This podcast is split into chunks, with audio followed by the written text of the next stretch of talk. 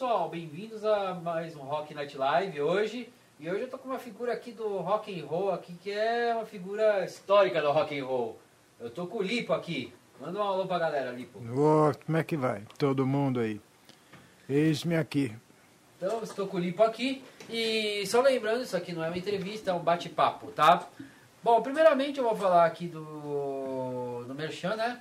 Eu vou falar aqui do Rox Energy Drink, né? Que é um é um energético que eu tenho, nós temos um cupom, o cupom está aparecendo aí na tela de vocês, é só entrar no site e comprar se uh, você achar legal, porque ele é gostoso sim, é que não chegou ainda no meu copo, não, não peguei ainda, tem que é. pegar com mais tempo, mas vai, vai chegar logo logo. Ele vem com sachêzinho, vem com uma coqueteleira, é da hora o negócio. E tem o Apoia-se aqui, entra no Apoia-se, lá tem umas vantagens aí, e você vai estar tá apoiando aqui a gente a melhorar o programa, tá? Então vamos começar agora o papo. E aí, Lipo, vamos falar um pouquinho então. de você agora. o, Lipo, o Lipo já participou de bandas como Made in Brasil e o Arpia. É, bandas Arpia. históricas aqui do rock nacional. É, com o Arpia eu gravei o LP7 pela Rock Brigade. E foi lançado em 88, que depois, mais pra frente, ele foi masterizado e distribuído na Europa e voltado voltou para o Brasil. Lá eu descobri que bandas brasileiras de hard rock, heavy metal, são itens de colecionadores lá. Nossa, item de colecionador lá, lá é, na Europa? Isso. Mas em que país, assim, que é... Todos. Todos? Todos os países? Todos. Todos os países, mas a gente... A, a, a Metal Soldiers de Portugal, por exemplo, tem stress, salário mínimo, nossa, é uma lista muito grande, porque quem curte heavy metal fora do Brasil é, transforma aquilo numa razão de vida e coleciona tudo que encontra a respeito. Todas as bandas de todos os lugares, mesmo que seja um item só. Nossa, então eles procuram bandas de todos os lugares do mundo, né? Sim, sim. Nossa, isso é legal de saber, né? É. É, você é italiano, né, Lipo? Sim, nasci na Itália e cresci no Brasil desde os 5 anos de idade. Mas qual a região da Itália que você é natural? Bom, eu nasci em uma cidade chamada Vigevano, que é perto de Turim. Ah, Mas eu passei uma grande parte dos 15 anos que eu vivi lá depois, já adulto, na Lombardia, na região do Lago de Garda, que é um lago de 350 quilômetros de circunferência, hum. lotado de castelos, nossa, tem castelos lá? Tem, cara. Isso é, muito... Isso é a parte legal da Europa é você ver os castelos, né? Sim, é. Tem castelo, inclusive, que tem as armaduras até na porta, assim, originais. Os originais mesmo? É. É uma coisa que eu não entendi nada, cara. Fui visitar o Museu das Armas numa cidade grande chamada Brecha, onde tem um castelo. Velho, de frente para a armadura, eu bati aqui nos caras. Nossa, sério? Os caras eram gigantescos. Os caras eram uns brutamontes enormes, né? Sim, porque é, eles eram as forças especiais da época, né? Então eram os cara... era cara escuridade e treinado. Esses caras deviam bater forte, então, né? É, isso aí. Mas então, aí entre os castelos, mas o que, que você fez na Itália nesse tempo que você passou lá? É, eu trabalhava num shopping center com meu irmão e tocava à noite também tive cinco bandas durante o tempo que eu fiquei, onde eu acabei tocando também na Espanha, em Portugal, Legal. com uma banda de músicos norte-americanos, portugueses, italianos, e a gente rodou com um ônibus, palco móvel. A gente faz, fez, a gente fez bastante shows de rua. Hum, interessante. Né, é, né, com a intenção de resgatar pessoas de vida fragilizada. Não, sei, é, as pessoas estão fragilizadas nas ruas, isso aí tem na Sim, Europa também? Tem, também tem. Tem em todo lugar, cara. Isso é uma herança da indústria que o mundo construiu. Nem é, todo verdade, mundo. Né? Nem todo mundo consegue é, entrar, bem, né? é, encontrar um. Tá, tá, da nova revolução industrial, né? Porque a gente está numa nova revolução industrial. É. Que o Felipe trouxe mais uma cerveja pra gente. Só falando que o Felipe é uma parte importante aqui da equipe. Tá Ah, sempre aqui, é uma das partes mais importantes, que ele tá aqui controlando o som, fazendo tudo. Mas voltando, sempre ter, a gente tá já na quarta era industrial que vai entrar agora, Sim. porque é, agora as tem várias profissões que vão sumir, vai aparecer Sim, outras. é. Vai tudo mudar. é, não tem como, como fugir. A tecnologia tem que tem que estar a par. Se não tiver a par, fica de É fora. verdade. Tem um baterista, acho que você deve- não sei se você conhece por nome assim, que ele também é professor É. de música e eu vi uma palestra dele que ele falou uma coisa interessante. É o Daniel Gonca, o baterista. Ele fez aquele, sabe aquele rock e orquestra que fazia? Sei, sei. Ele fazia lá, ele fazia bateria lá. Ele falou uma vez numa palestra dele que eu assisti que a tecnologia é irreversível. É, isso é verdade, é irreversível. Irreversível. Começou o negócio e vai, vai mudar tudo de novo. O negócio é que é muito veloz, né? O desenvolvimento é velocíssimo. e todo mundo sabe que uma, uma criança de 10 anos dá um nó na gente em Nossa, matéria de dá. tecnologia, celular, todas essas coisas, mas tudo bem. Minha filha tá lá embaixo, ela já me dá um nó num monte de coisa. É, então. Você vê. Então, ah, mas agora como é que é o mercado musical na Europa? Porque acho que tem muita gente que deve ter curiosidade. saber extremamente concorrencial, cara. E É. é uma concorrência possível que para você que está chegando naquele momento lá para ficar, não que você vai numa banda já lançada, contratada. Você vai para viver no lugar, entrar no cotidiano e passar o resto dos seus dias lá é muito complicado, cara. Ah, é complicado, então. É, porque o tipo de rock que a gente gosta é muito variado. Mas especificamente o hard rock, o heavy metal de origem europeia, é um, é um lance complicado, porque o clima de inverno dura metade do ano. Isso é verdade, né? E os caras ficam trancados. O isolamento social da pandemia agora já existe no norte da Europa há muito tempo por causa do frio. Ah, sim. Então, eles têm um grande equipamento, fácil de comprar porque os salários são Os à salários são bons, altura. né? é. Lá eles têm uma vida, digamos assim, é, abastada, né? Sim, e alguns municípios do norte da Europa investem na cultura.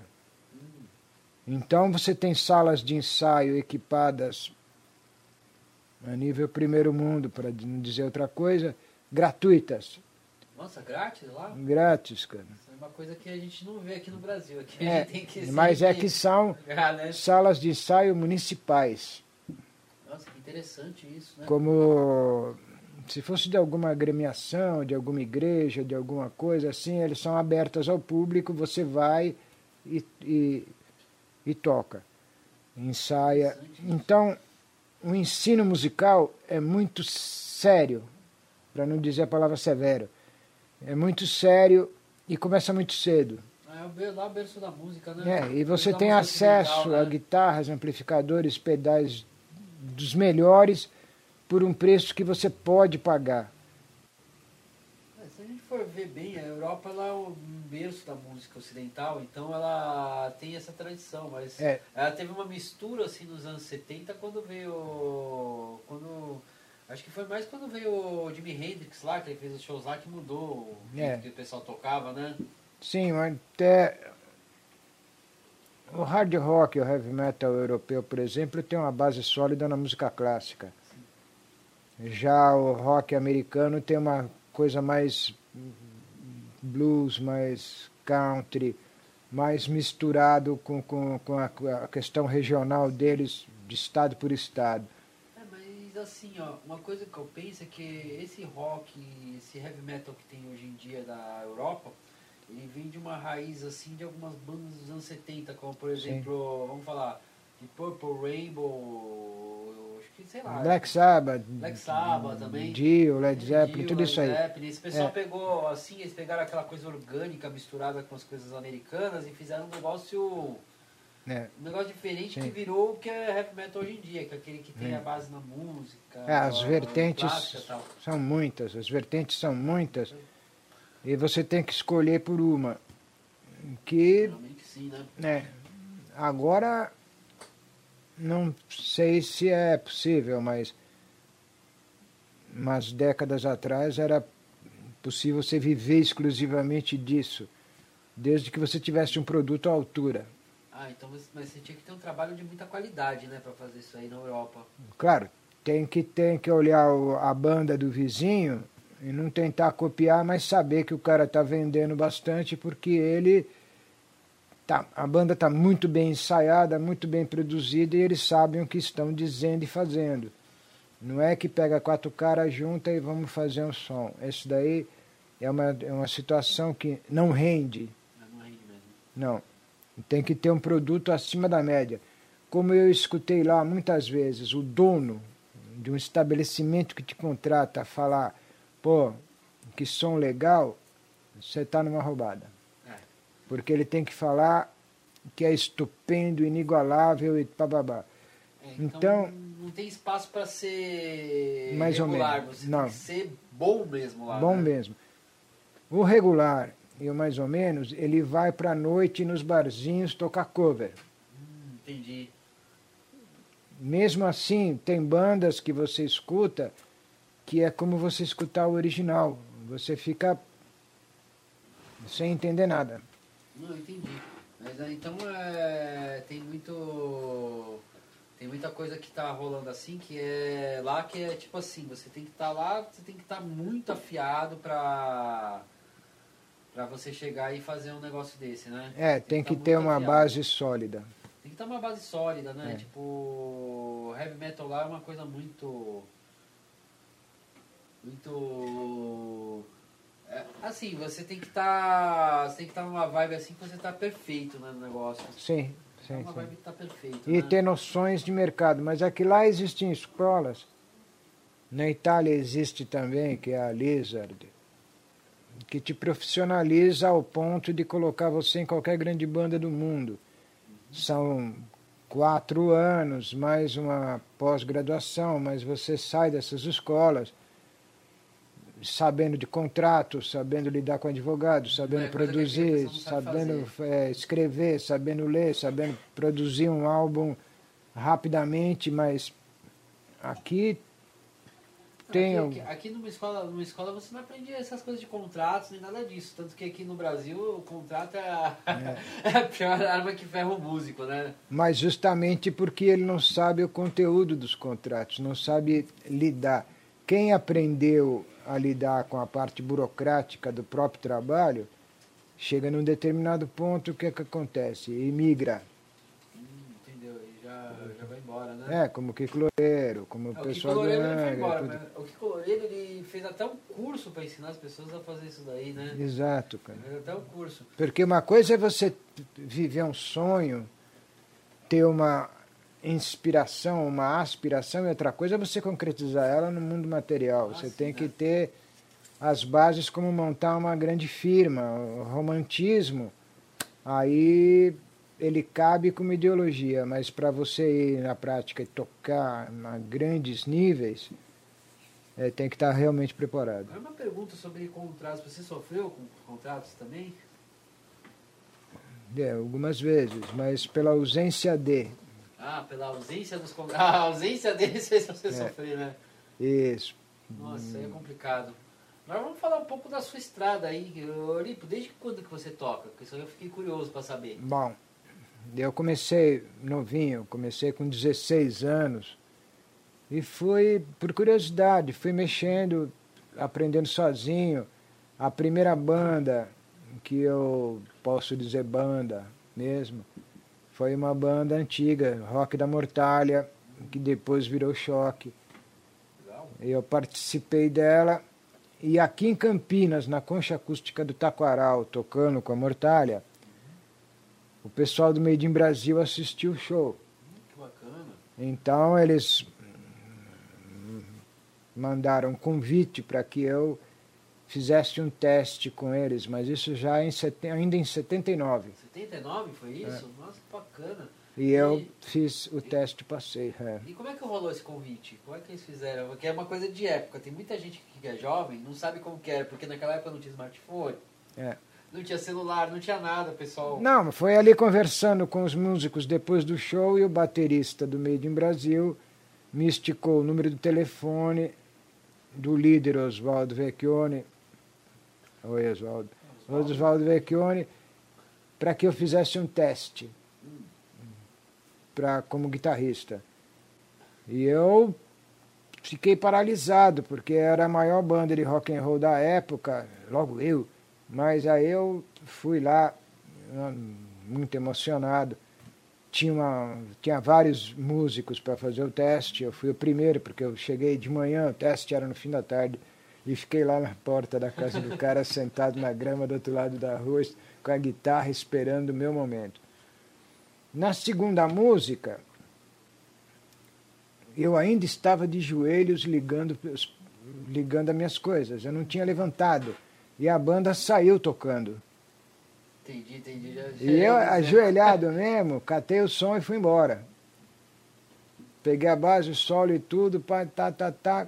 Quando eu ia levantar, entrou a segunda música. Aí eu ali mesmo, aí o pessoal parou o ensaio, abriu a porta, falou, olha, valeu galera, achei o guitarrista que eu queria. Olha que legal. Mas, em compensação, eu tive toda uma transformação de visual, equipamento.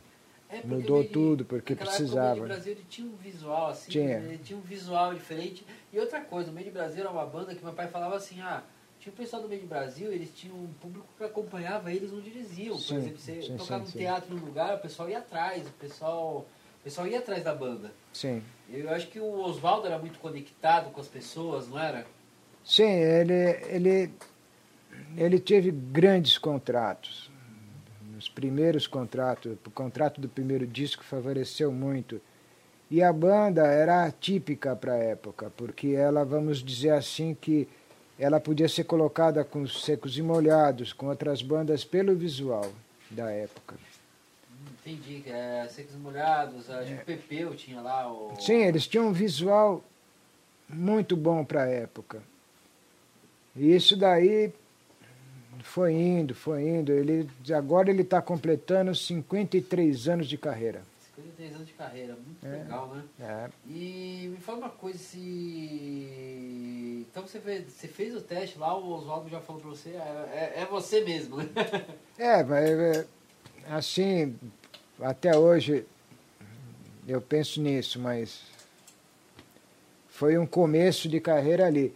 Mas eu entendi uma série de Não, tem uma Obriga- série de coisas é, assim é. que tem por trás dos que bastidores. tem que ser é, feita. Que tem que ser feita, sabe? É, É, uma é. banda profissional, né? Isso. Ah, agora eu queria perguntar pra você sobre o Arpia.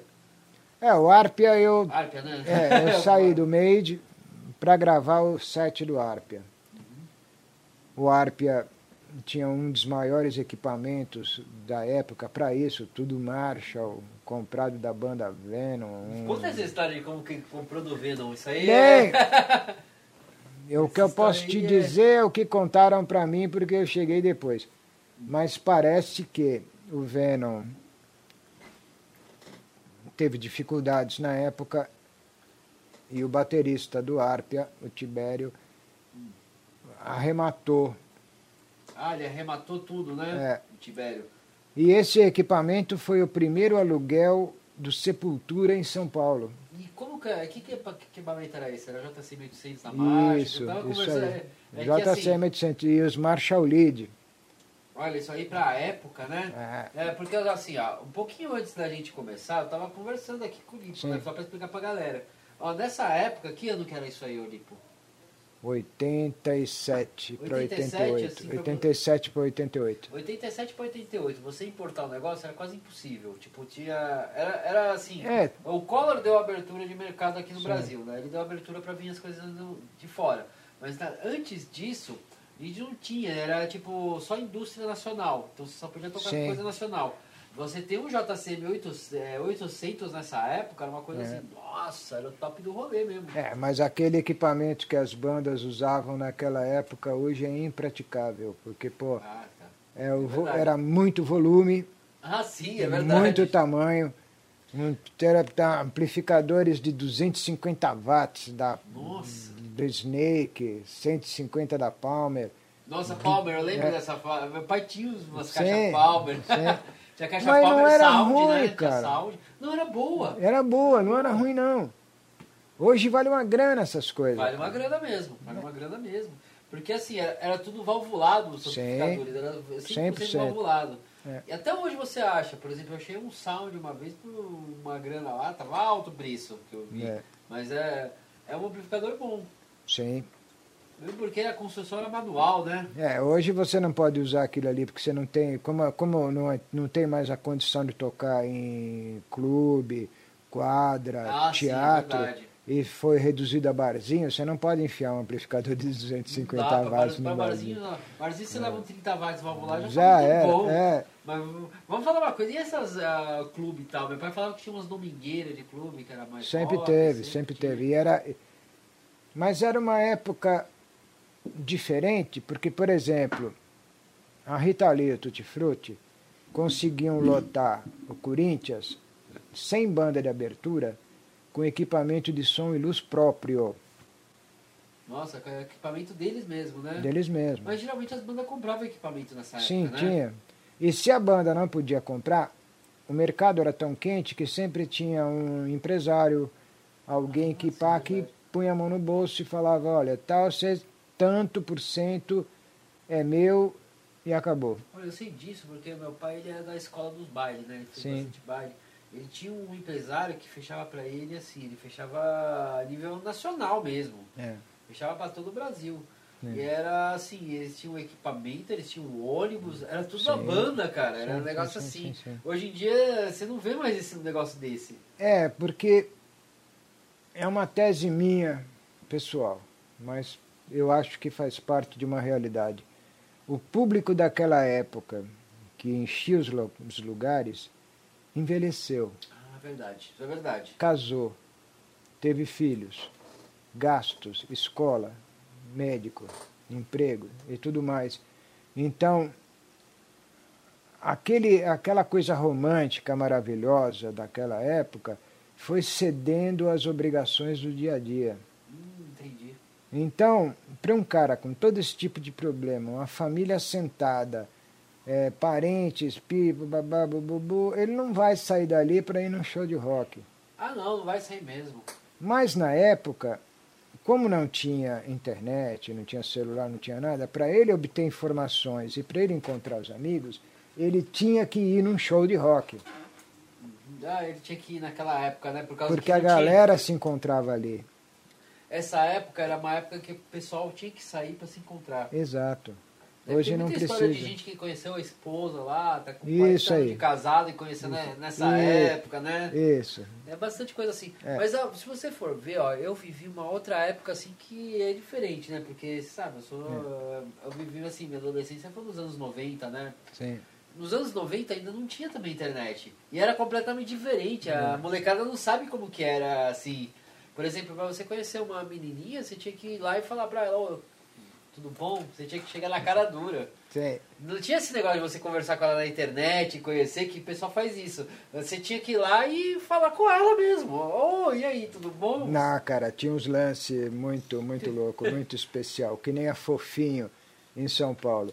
A Nossa, fofinho. Ó, a fofinha é uma que eu lembro. Nos anos 90, eu acho que cheguei Então, lá. eu ia. Led eu- Slay, lembra da Led é, Slay também? Isso, eu toquei na Led Slay.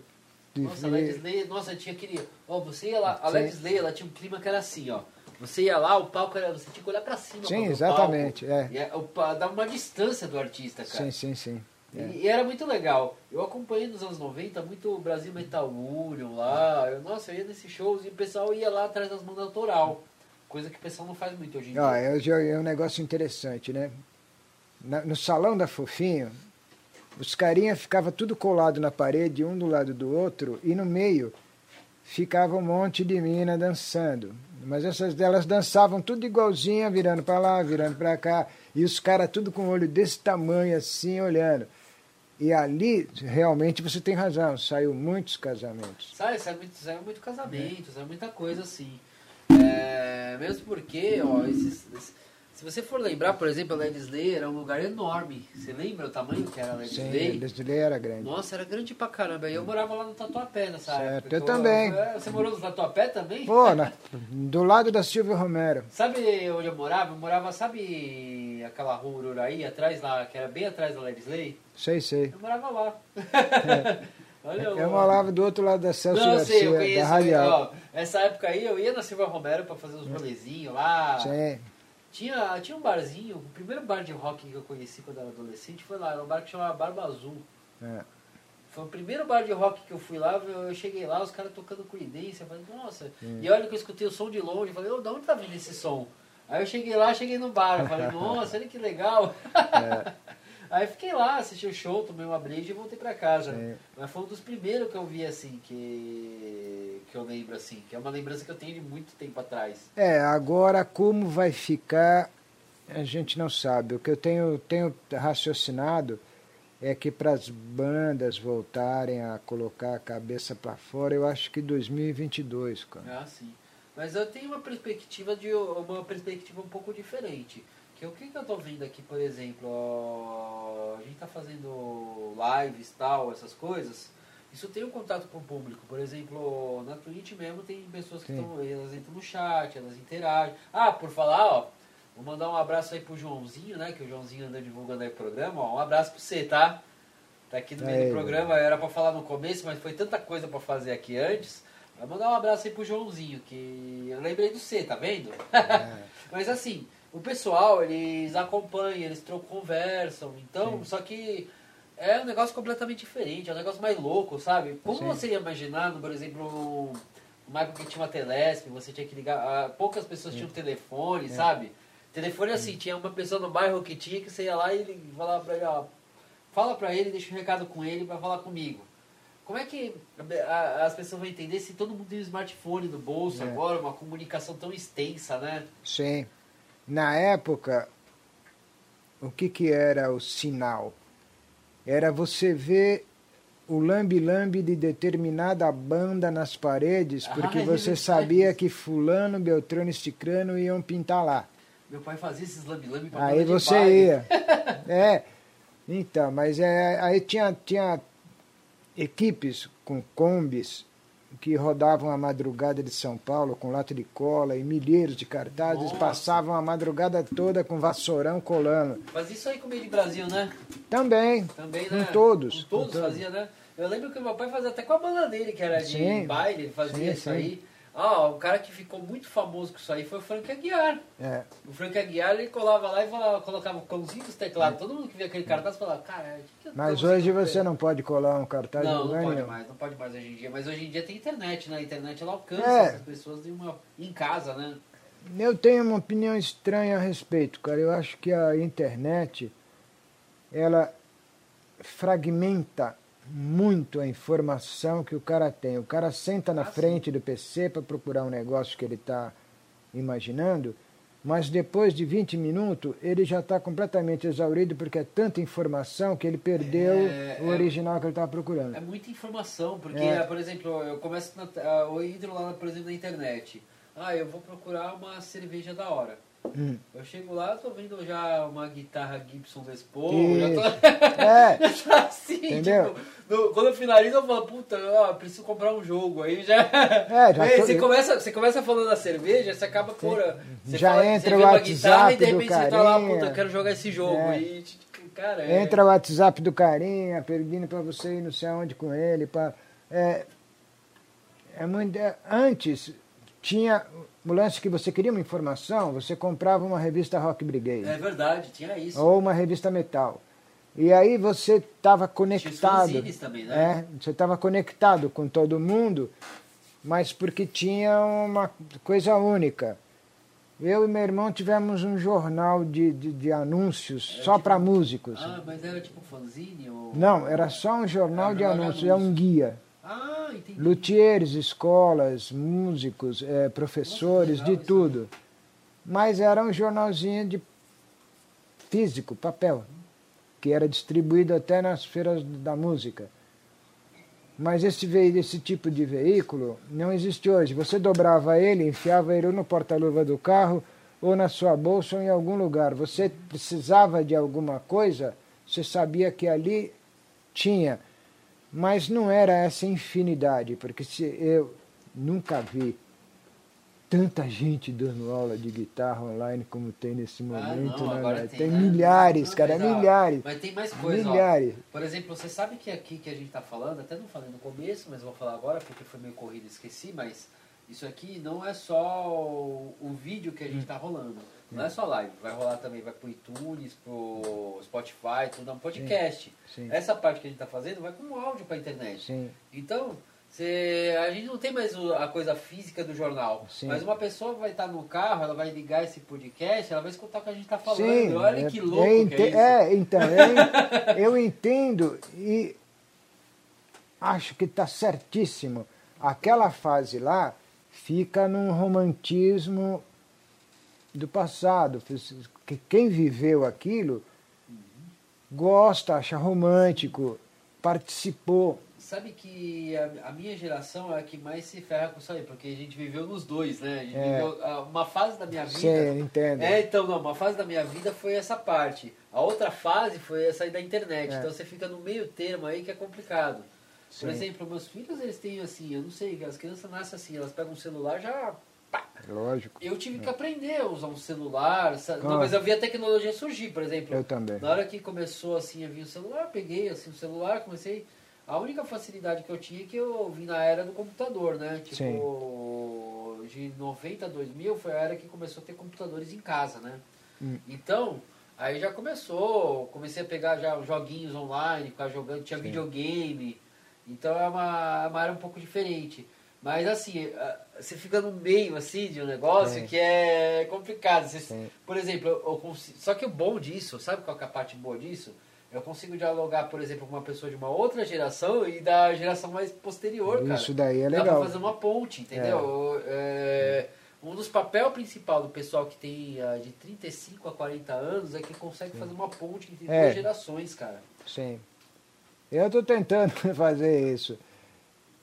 Tô Eu tentando. lembro, eu lembro uma vez que você tava, você tava assim, você tava na internet, eu vi, você tá, tinha Facebook lá, você tava, eu procuro alguém que para pegar um, um smartphone. É. Você nem sabia como usar ainda. Eu lembro, Sim, que, você, sim, eu lembro sim, que até mandei uma mensagem pra você, você falou assim, eu, eu nem lembro, ó, eu você nem lembra. Eu mandei uma mensagem pra você, ah, mas você precisa. Não, acho que eu pus um comentário no Facebook. É, mas você tá precisando. Não, é que eu ainda nem sei mexer, É. mas eu preciso agora. mas é que a gente vê a necessidade, né? Sim, do- sim, sim. De, de ter, de entrar nessa tecnologia, né? É, a gente tem acesso a todas as partes do mundo. É, eu tenho um irmão que mora na Itália que tem acesso a muitas gravadoras de lá. E a informação é tão fragmentada, espalhada, que ele é um grande colecionador de heavy metal. Ele tem um monte de, de, de material, tem três computadores de um tera cada lotado de vídeos e álbuns inteiros. E ele tentou convencer as bandas de São Paulo, por exemplo, a mandarem material para ele para ele divulgar. Nenhuma se Nossa, manifestou. nenhuma? Nenhuma se manifestou, nem sequer respondeu. Caramba. É porque está todo mundo enfiado dentro da própria realidade, É as bolhas, né? é, com medo da pandemia, com medo do, do, do passado que não conseguiu É que se você realizar. criou bolhas. É, Você criou bolhas. Ó, tem mais uma cerveja aqui, lindo. então, ó, tem outra aqui. Não, ah, ainda tem na outra? É. Caramba, eu já tomei duas. Não, eu, eu bebo devagar mesmo, Ah, tá. eu não bebo Isso muito. mais rápido. Mas enfim, Então, ah, existe assim, as pessoas se prendem muito em bolhas hoje É. em dia, sabe? Por exemplo, ah, eu tenho minha panelinha de não sei o que, que eu converso com ele, mas a pessoa não. Sabe uma coisa que faz falta da, dessa época mais antiga? É que o pessoal saía das bolhas. é, Por exemplo, você não ficava só nas bolhas lá que você estava conversando. Você chegava, você pegava e você saía das bolhas. Você ia pra. Ah, eu vou. Por exemplo, eu lembro que eu fazia muito assim. Ah, final de semana eu tenho que sair. Porque senão eu não vou conhecer umas menininhas, não vou namorar, não vou fazer nada. sim, Eu tenho que sair, eu tenho que conhecer as menininhas, eu tenho que sair. Mesmo que eu saísse de bicicleta andando na rua e parece uma menina na rua. Eu tinha que sair. Hoje em dia o pessoal fica aqui no smartphone com essas pessoas. É, é... Um, uma das coisas que eu aprendi durante o percurso, que é um assunto que não, não, não tem nada a ver com o que a gente estava falando, mas tem também. A gente vive para entreter os outros. Não importa o estilo de música, heavy metal, sertanejo, funk, blues, cha-cha-cha, não importa. O, a gente faz parte de um segmento que trabalha com entretenimento público. Verdade, verdade. O estilo de música que você vai tocar é uma escolha sua, pessoal. Um verdadeiro músico profissional toca qualquer tipo de música, mas tem músicos que se afeiçoam mais a um determinado estilo de expressão artística, É. mas não podem esquecer que eles vinham sendo pagos até aqui para entreter as é pessoas verdade. e não mostrar o próprio ego e a própria Ah, é habilidade acontece? imensurável. O que acontece muito é que a pessoa ela se perde no próprio ego, saca? É. Só que é o seguinte, é, você é uma pessoa que está aí para entreter É. os outros. Por exemplo, eu vejo assim, quando eu vou tocar, eu penso assim, eu tenho que entreter as pessoas. Só que de qualquer forma eu penso. É é uma coisa, é uma coisa É. mágica a música, sabe Sim. por quê? Porque você tá tocando, você tá tocando, você pensa, puta, eu tenho que entreter o pessoal. É. Putz, isso aqui é gostoso de fazer. É. é uma coisa assim que você pensa. Então você vai tocando e vai jogando. Agora, uma coisa que eu percebi nesse tempo que eu tenho de estrada, é que eu acho que você vai até concordar comigo. Por exemplo, quando você faz um negócio muito para ser profissional, só fica pensando muito, muito lá, não, tem que fazer isso aqui desse jeito, desse jeito, a coisa não flui como você faz assim, ah, eu tô, eu tô fazendo assim mais para um negócio assim, eu vou me entreter e entreter as pessoas que estão aqui. Então, a, a visão artística, assim, ela tem que... Assim, como que eu falo, assim, uh, para me expressar? Assim, ela tem que, ver, tem que se divertir e divertir as pessoas que estão ao seu Sim. redor. As Sim. duas coisas juntas. É, sem esquecer um, um, um fator de base. Uma bailarina, um coreógrafo, uma garçonete, um técnico de som, um iluminador, todos fazem parte do mesmo segmento, Sim, é verdade. que é de entretenimento e diversões públicas. Mas essa, enquanto essa, essa consciência de classe não for assumida e não se tornar consciente, nós vamos continuar todo mundo perdido, cara. Porque se, se todas as pessoas que trabalham na noite, trabalham tocando, trabalham produzindo, trabalham vivendo isso, se unirem, elas formam uma parede para a sociedade que transforma-se em respeito. Difícil é você unir essas pessoas, né? Mas elas precisam de um catalisador, elas precisam de um veículo comum. ah, sim. E precisam de lideranças que no momento não tem. É muito difícil ter uma liderança, né? É. Por exemplo, aqui, ó, eu vou falar pra você. Uh, Você sabe a história do meu programa, né? Me- Por que, que eu faço ele aqui, né? Sim, É, eu faço ele aqui porque assim, eu pensei o seguinte, eu comecei a fazer um espaço pra live, eu pensei assim, pô, é, fazer só eu live pra mim é uma coisa muito, talvez assim, é uma coisa que vira, sabe? Eu achei assim, pô, vou fazer aqui só pra minhas bandas, não, vou convidar pessoas, vou pôr Sim. pessoas pra tocar, porque o, o legal é você tá trazendo pessoas pra É. Pra conhecer, pra bater esse papo que a gente tá batendo, porque aqui é, mais assim, ó, tanto que eu falei no começo, isso aqui é mais um bate-papo do que. Não é Sim. uma entrevista, é um bate-papo. A gente tá trocando ideias, entendeu? Sim. E a gente tá transferindo pro público. Isso que é, É, a magia do legal, negócio é. também. Hum. Isso que eu acho muito legal. Agora, ô, Lipo, eu ia te perguntar uma coisa, te perguntar assim, da época do meio de Brasil, assim, destaca assim, como que rolava assim, ah, por exemplo, você fez, deve ter feito muito show com eles. fiz. Durante, durante o tempo que eu, que eu fiquei com eles, a meta era 150 shows anuais. Nossa, ó, isso aí, 150 shows anuais é uma coisa assim, coisa de louco. Mas ele praticamente chegou lá. Não, ele chegava lá, eu lembro que meu pai falava que o Oswaldo sempre tinha show, toda semana Sim. ele tá tocando.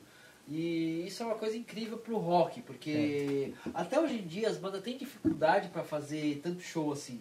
Mas disso? era uma banda que, por exemplo, tinha contratos, né? tinha, Hum, é. tinha gente por trás Ah, que fazia a banda tocar num Raul Gil, num Bolinha, num, num programa de televisão popular. Nossa, Bolinha, nossa, Não. Bolinha era. Nossa, era pivete, né? Eu lembro do programa do Bolinha. Não, mas você entrar no, numa coxia de um programa desse é coisa de louco, cara. Porque você vê aquelas bailarinas com penacho na cabeça. Aí do teu lado tá Sérgio Reis, do outro lado tá o Lobão. Imagina, e, e tá todo mundo trocando ideia, como a gente está trocando aqui. Então, quando você está do lado de, de dentro do esquema, você vive outra realidade. Então, mas vamos falar uma coisa, hoje em dia a coisa é mais democratizada, né? É. Porque se não fosse, por exemplo, a tecnologia que nós temos hoje em dia, a gente não estaria trocando essa ideia aqui na não. internet, não estaria não. mesmo. Uh, por exemplo, aquela época você ficava restrito, você tinha um contrato Sim. e você ia lá. Isso. Hoje em dia dá para fazer isso aí assim, mais light, né? Sim, e as regras eram rígidas. E, é, hoje em dia não tem uma regra tão rígida, é. mas é, dá até para se divertir Sim. fazendo isso, né? Ah, mas é isso daí tudo que a gente está falando, isso daí são todos degraus que trouxeram até aqui. A gente está falando dos primeiros, assim, Isso. que viraram um barato. É, mas a, a comunicação começou lá atrás, isso é. que está falando, ela chegou aqui agora, né?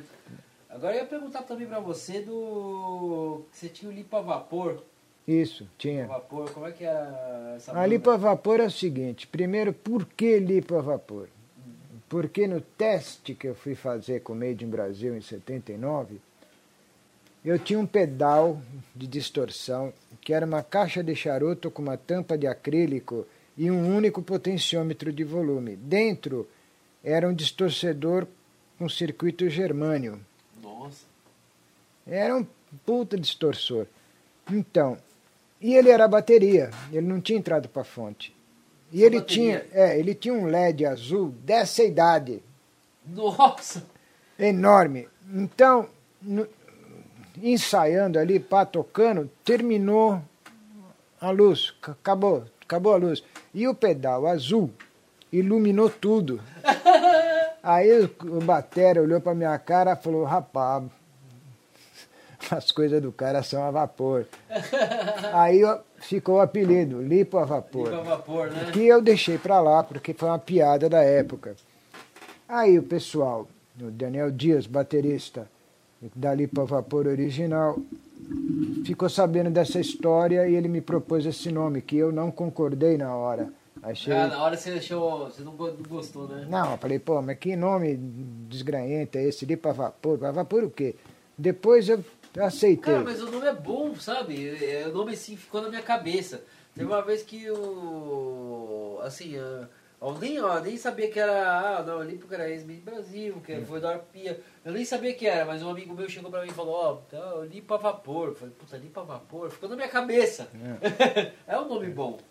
É, o Limpa Vapor era uma banda de hard rock com uma base cultural que eu aprendi lá.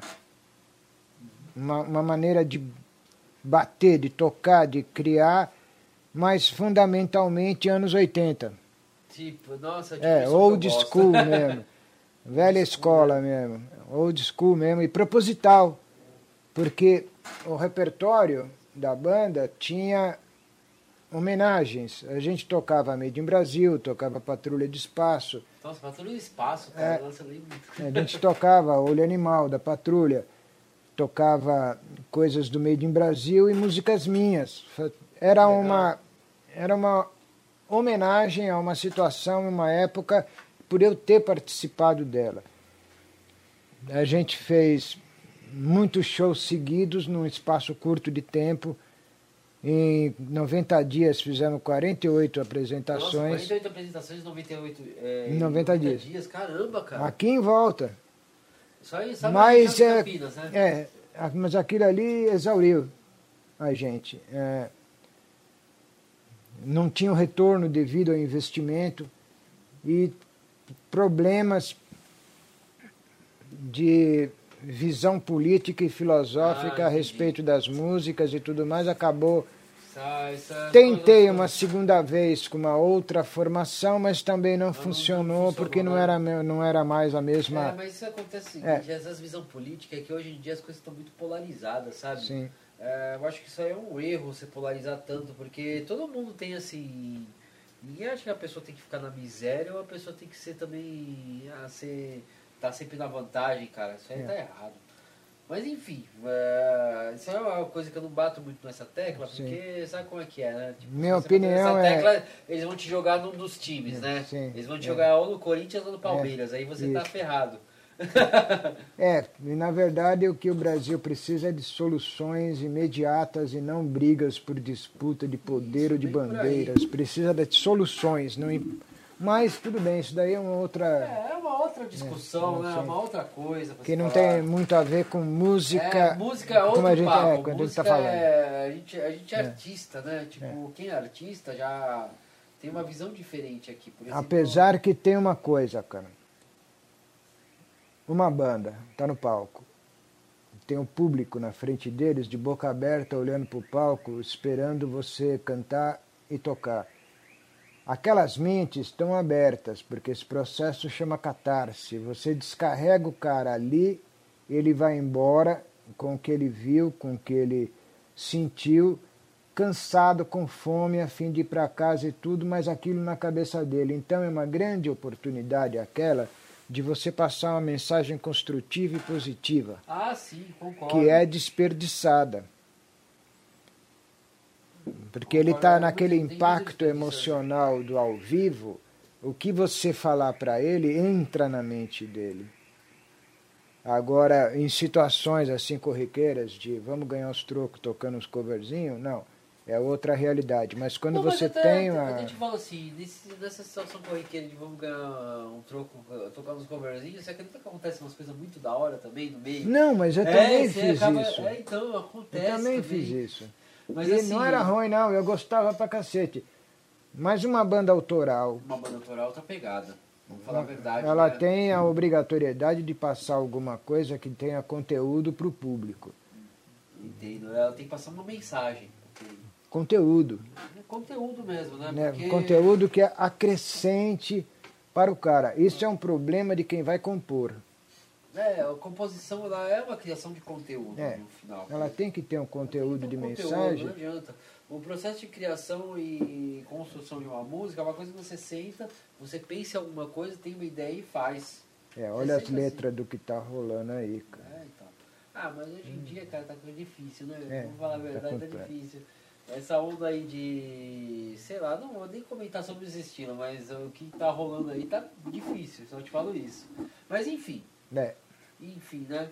Agora, vamos para o último bloco aqui dessa parte Sim. que a gente tá no bate-papo. É, o que, que você tem de. Assim, o que você pensa assim, na experiência que você tem, o que, que você pensa aí que. Porque assim, eu penso uma coisa assim que vem na minha cabeça. A música é cíclica. Por exemplo, o sertanejo parou, sim. veio, voltou, veio, voltou. Hum. Veio aquele axé, parou, voltou, parou, voltou. Veio outro estilo, parou, voltou, parou, voltou. Você acha que o rock vai ter vez agora? Olha, eu te cito um caso que aconteceu comigo na Itália. Eu sofri um terremoto, né? Perdi o apartamento que eu tinha e fui hospedado por um velho diretor de cinema aposentado que e ele era um homem muito culto e ele ouvindo a minha choramingueira a respeito de música e tudo mais, ele olhou para minha cara uma vez e falou, Lipo, tudo no mundo da arte é cíclico. Tudo cresce, morre, renasce novamente ali adiante. Claro que existe um tempo de espera que pode durar até cinco, seis ou mais anos para que um determinado estilo volte, porque um artista ou uma banda propôs aquilo que foi feito antes e agradou. Que, como vendeu bastante, surge um sem número de pessoas que querem ganhar uma grana também fazendo a mesma coisa porque aquilo deu certo. Então existem muitos motivos para que o som seja cíclico. Agora, o rock voltar ao que era. Eu acredito que não. Mas por, por outros motivos. Primeiramente por tudo isso que nos está acontecendo agora em termos de pandemia, vírus e tudo mais. E depois porque as casas fecharam, a grande parte fechou.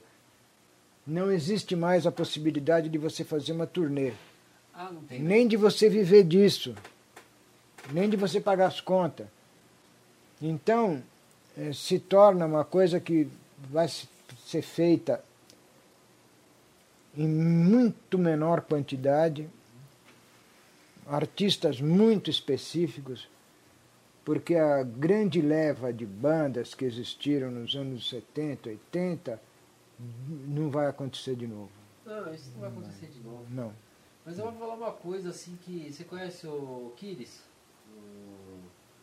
O, Jean? Sim, sim, O Jean falou uma vez assim, ah, o rock tá voltando pro underground, né? sim. Ele falou isso, eu acho que. Não, mas isso daí eu estou falando no, no- no sentido comercial massa. Não, comercial massa, acho que. Como sei, o primeiro Rock in Rio, como as grandes turnês de Iron Maiden, Judas e tudo mais, estádios de futebol lotados, isso não vai acontecer mais. Isso foi uma época mágica, quem viveu, viveu. Quem não viveu, posso estar errado, mas não acredito que volte a acontecer. Ah, não, desse jeito acho que também não. Eu não acho que aconteça, acho que acontece em menor escala. Em menor escala. Em menor escala, na, na escala que era antigamente não vai acontecer. É. Talvez assim, talvez, talvez assim, se virar moda de novo, aconteça numa escala grande.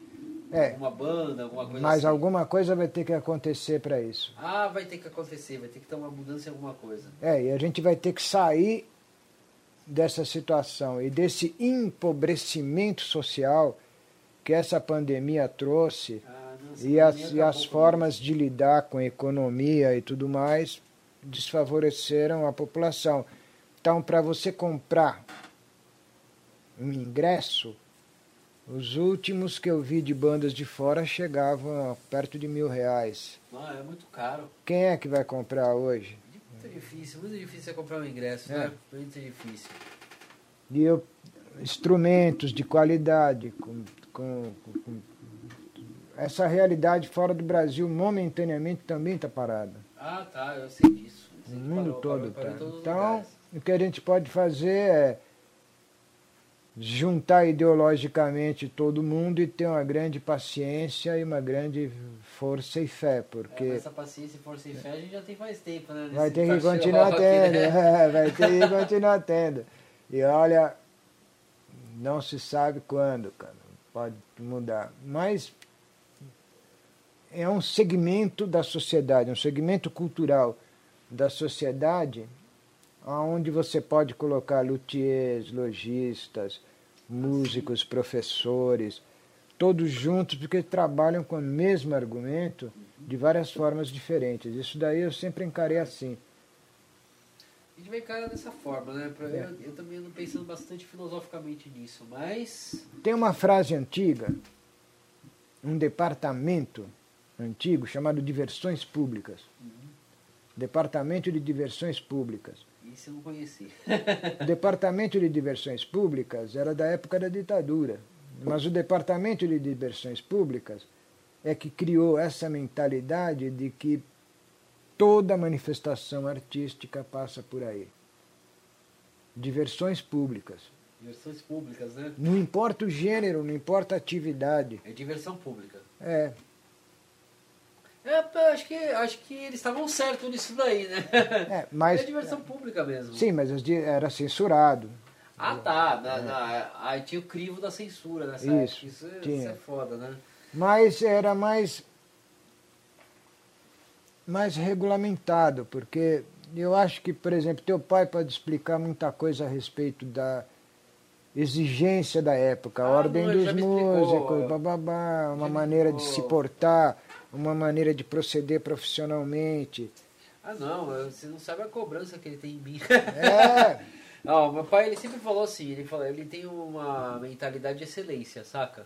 Hum. A mentalidade dele sempre foi falar pra mim assim, ó, você não pode ser mais um, você tem que ser o melhor. É. E você tem que se destacar na multidão. Não adianta você ser o cara, é, o cara que está fazendo tudo normalzinho. É, não. Então não adianta. Ele fala tem que ter, tem nome, você tem reputação. Ele fala muita coisa assim. Tem nome, reputação, entre outras coisas. Então é. É, é, é assim, é, de certa forma é assim, é um. Não digo que é uma pressão, mas é uma coisa que ele me ensinou, sabe? Eu, eu me preocupo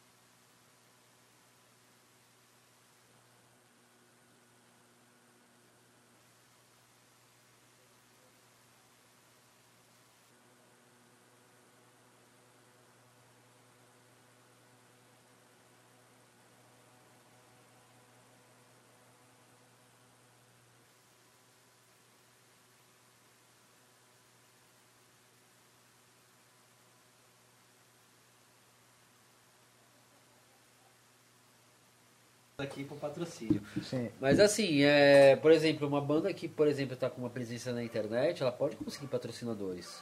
É. Então ainda tem. Só que é assim, é, tem uma. É a mesma dificuldade. O pessoal fala que não, antigamente era mais fácil, ou hoje em dia é mais fácil. Não, eu acredito que seja a mesma dificuldade. Olha, eu acredito o seguinte, que eu desenvolvi durante a vida. Nem passado, nem presente, o melhor lance ainda está no futuro. Tá sempre no futuro, né? tá sempre no futuro. Mas você precisa ter criatividade e resiliência para poder chegar lá inteiro e É verdade. a par com os tempos, não ficar defasado. É. Eu admito, eu estou defasado. Não, não é só você não. Até eu tava defasado, eu tive que me atualizar. É. tive que fazer um upgrade aqui. Sim. Bom, Olipo, o papo tá muito bom. Eu, eu tô gostando. A gente, você vai voltar aqui. Você vai voltar pra gente fazer o programa de novo. Mas Certo. agora a gente tem que fazer a pausa para fazer a, a atração musical também, né? A Sim. parte musical. Ok. Aí você manda suas considerações aí. Eu mando duas considerações finais. Uma, eu amo minha mulher, que é a Caroline Castilho. Caroline. É, ela realmente me deu uma força muito grande para que tudo isso esteja acontecendo. Eu gosto muito dela, de verdade. E outra que eu estou abrindo um projeto para dar aulas no Casa Rock, ali na 7 de setembro, Travessa da João Aqui Jorge. em Campinas, né? É, quem tiver afim, dá um rolê ali, a gente troca uma ideia. Observando todos os protocolos de segurança que o pessoal só fala disso hoje em dia, mas tudo bem, tem É, razão. Assim que sair uma vacina, isso é temporário. Assim que sair uma vacina, o negócio vai normalizar. É, eu acredito que em 2021 a gente ainda vai apanhar um pouquinho, mas vai se ajeitar, Não, vai porque ajeitar tudo. Vai, vai se ajeitar tudo. Mas Então é isso aí, ó. Esse foi o Rock Night Live, né? Estamos, estamos aqui já no final aqui da parte que é o, o podcast. Só lembrando aqui que isso aqui vai sair no iTunes, vai sair no Spotify e no Deezer na segunda-feira. Terça-feira temos a estreia no YouTube, né? Vai ser tanto essa parte quanto a parte musical. E vamos estar aqui divulgando, tá? Pra todo mundo, tá? É isso aí. E agora vamos fazer a pausa para chegar lá pro som.